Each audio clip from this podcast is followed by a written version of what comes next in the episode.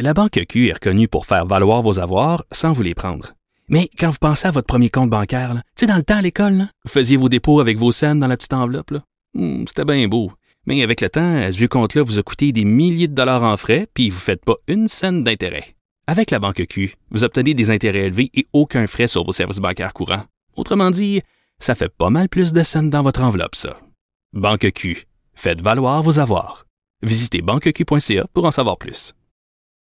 Et Le buzz de Vincent Dessureau. j'ai failli pas laisser aller l'annonce de ton buzz. Et tu nous parles aujourd'hui de problèmes d'oiseaux. Oui, une histoire, euh, je sais que t'aimes beaucoup cette histoire-là parce qu'elle est quand même un peu folle. Le pont Sid Buckwold à Saskatoon. Oui. Un pont. Un Ben, pont? Pas un- pas le Golden Gate de San Francisco, là, un pont quand même assez simple, euh, qui euh, a eu besoin de travaux majeurs dans les, euh, dans les derniers jours et les, les derniers mois en raison d'une problématique aviaire. Ah oui. Oui, des pigeons.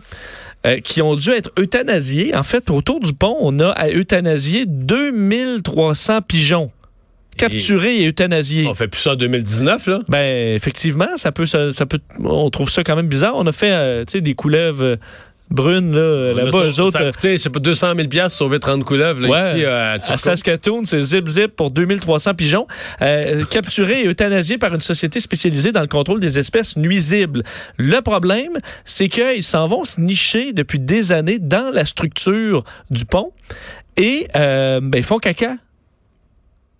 Ça, je le crois. Bon, mais 2300 pigeons, jour après jour, pendant des années.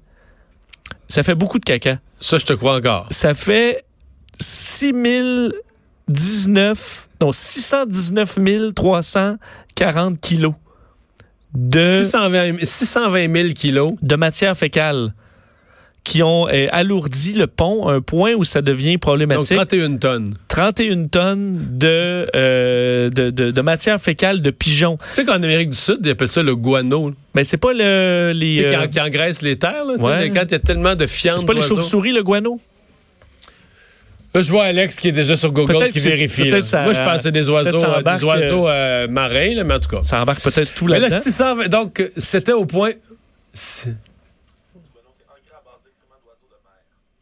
Oh, tabarouette. Ouais, mais dans Mémoire et Source, c'est. euh, le, le, le- Moi, ma source, c'est Tintin. Non, mais Jim Carrey, là. Ah, mais moi, ma source, c'est Tintin. Non, mais le le, guano. le- le capitaine a du guano sur sa, sa casquette.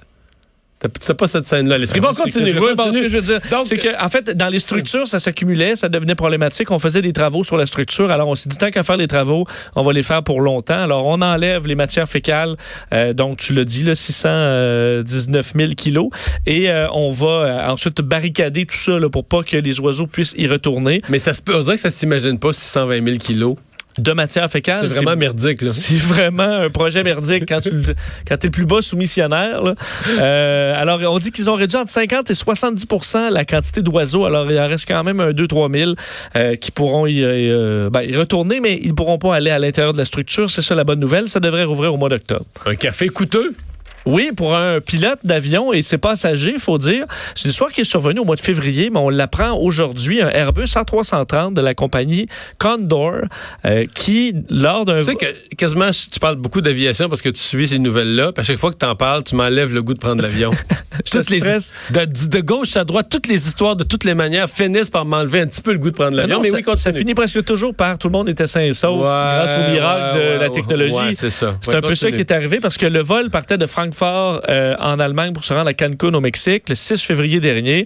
Euh, tout va bien, on est en altitude et le, agent de bord qui va porter un café au monsieur le pilote euh, sans couvert. Et là, il prend le café et l'échappe sur les, les commandes. Et là, tu te dis, je suppose que tu attends un peu figé. Puis là, il se met à avoir de la fumée. Euh, entre autres, les équipements de communication se sont mis à surchauffer et à fumer euh, pour ce pilote qui a quand même 13 000 heures d'expérience. là, 40 Un pilote de 49 ans extrêmement Ouais, expérimenté. c'est pas son expérience comme pilote qui est en cause, son expérience comme buveur de café. Euh, effectivement. Alors lui et ses 30 326 passagers, ben, évidemment, ont dû dérouter l'appareil vers l'Irlande.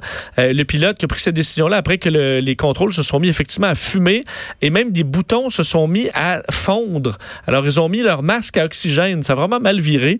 Euh, L'appareil a ensuite été réparé là, assez rapidement et a pu reprendre son, son vol, mais c'est quand même, euh, ça vire mal.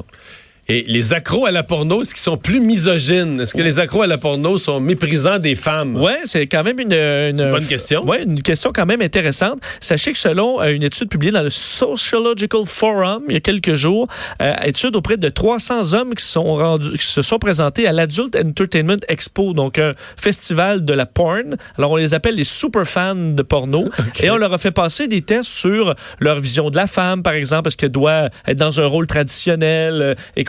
On se rend compte que si on compare leurs résultats au reste, euh, à la moyenne américaine, ben les super fans de porno sont euh, moins sexistes que l'homme moyen et sont plus ouverts à ce que les femmes aient un rôle qui ne soit pas traditionnel, à avoir... euh, à Donc, pro- c'est des féministes, quoi. c'est des féministes davantage. Davantage aussi une, une vision moderne de la situation des genres aussi.